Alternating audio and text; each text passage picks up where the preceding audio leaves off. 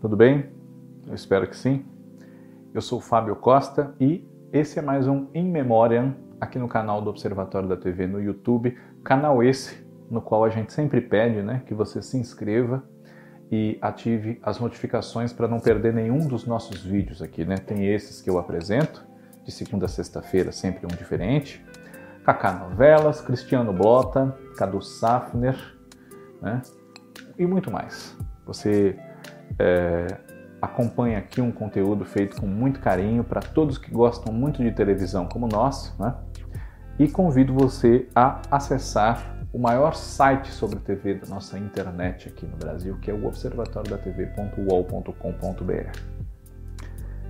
No último dia 27, né, é, nós recebemos uma notícia que não gostaríamos de receber nunca, né? Infelizmente, embora já tivesse 101 anos de idade, né, ele nos deixou. É, falência múltipla dos órgãos foi a causa divulgada. Né?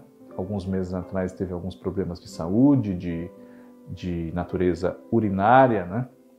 e ele nos deixou, mas o seu trabalho nunca nos deixará, porque não só pode ser revisto, mas moldou as nossas gerações, aí muitas delas, né, foram mais de 50 anos dedicados à dublagem, né, fora participações muito marcantes em programas de humor, alguns filmes, né, uma figura que marcou bastante aqueles que puderam acompanhar o trabalho e vai marcar muita gente mais ainda. É claro que eu estou falando de Orlando Drummond. Né?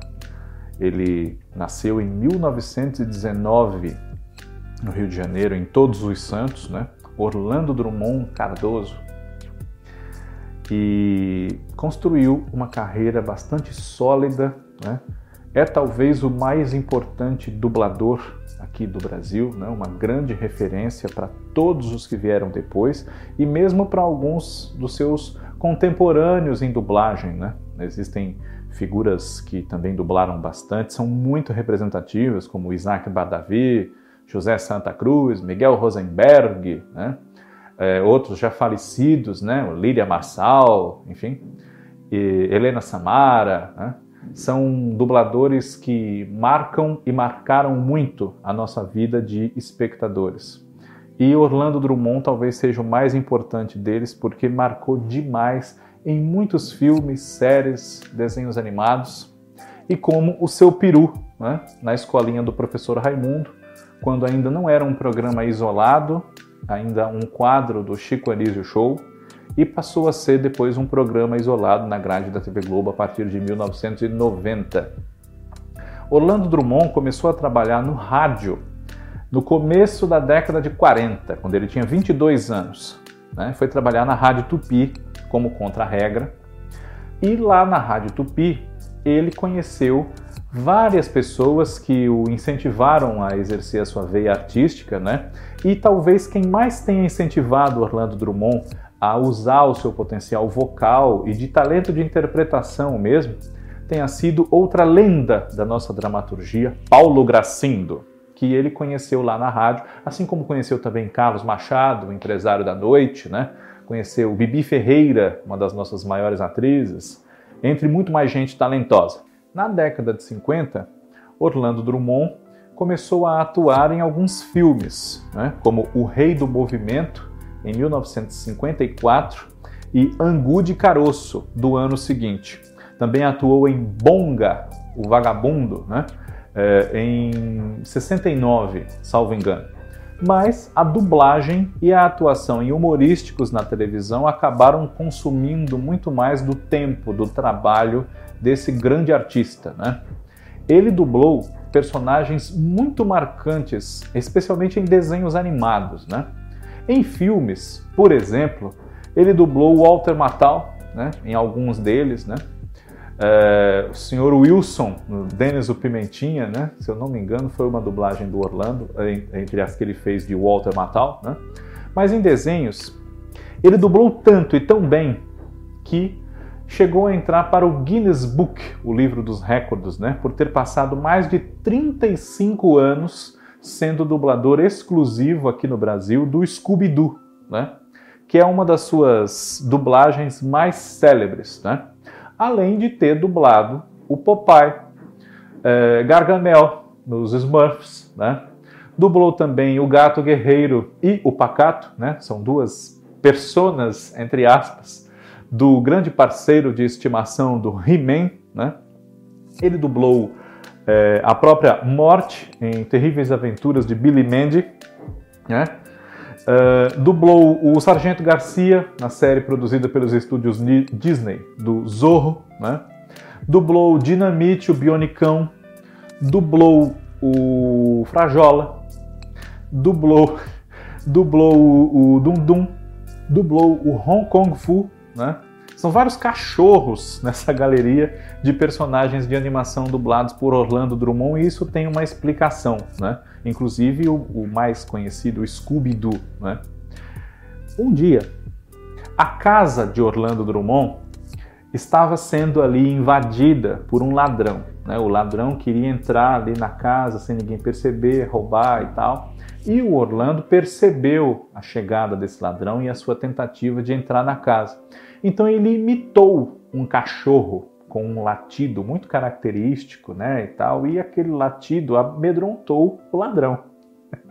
Então uh, ele acabou, é, ao contar isso para amigos, enfim, né, acabou sendo começou a ser lembrado em dublagens para fazer latidos, né, e vozes dos cachorros em personagens de desenhos animados, justamente por conta desse caso de um cachorro tão verdadeiro que espantou o ladrão, né?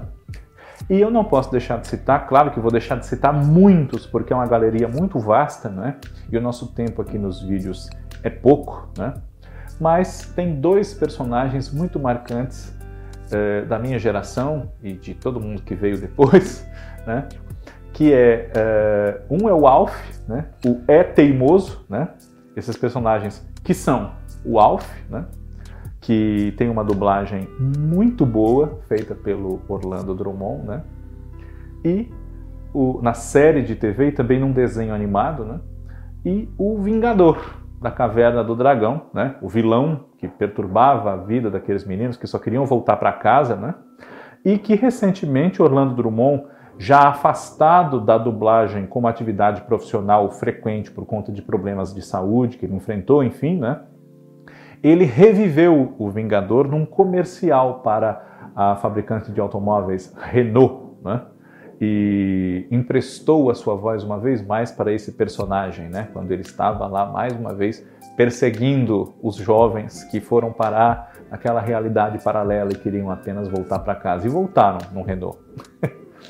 é, Orlando Drummond é, é uma perda realmente irreparável, né? Mas sempre vai nos arrancar um sorriso e um quentinho no coração quando nós assistirmos a algum desenho, a algum filme que ele dublou, né?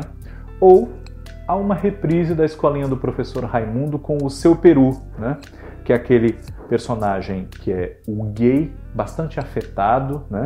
mas de uma afetação respeitosa, inclusive, ao público gay, né? e que lançou bordões né, que marcaram muito aos espectadores da escolinha por conta dessa afetação respeitosa, mas uma afetação bastante é, sincera no sentido de se mostrar tiques e manias e querer tra trazer personagens da história sobre os quais o professor Raimundo lhe perguntava para a Irmandade, né? todos eles homossexuais como ele, segundo as explicações do seu peru, né? para os quais ele dava o maior apoio ou ficava porra aqui com, o, com notas zero e com críticas e com intervenções, né? e será sempre o nosso muito querido Peru com Mel de Vila Isabel, que o Marcos Caruso, na versão mais recente da escolinha, também faz com muito brilhantismo. Mas quando a gente pensa em seu peru, é o Orlando que vem à mente, sem demérito nenhum ao Marcos Caruso, que inclusive já homenageamos, não vale a pena aqui no nosso canal. Né? Semana que vem nós estamos de volta com mais um In Memoriam, hoje dedicado ao Orlando Drummond. Obrigado pela audiência. Até lá.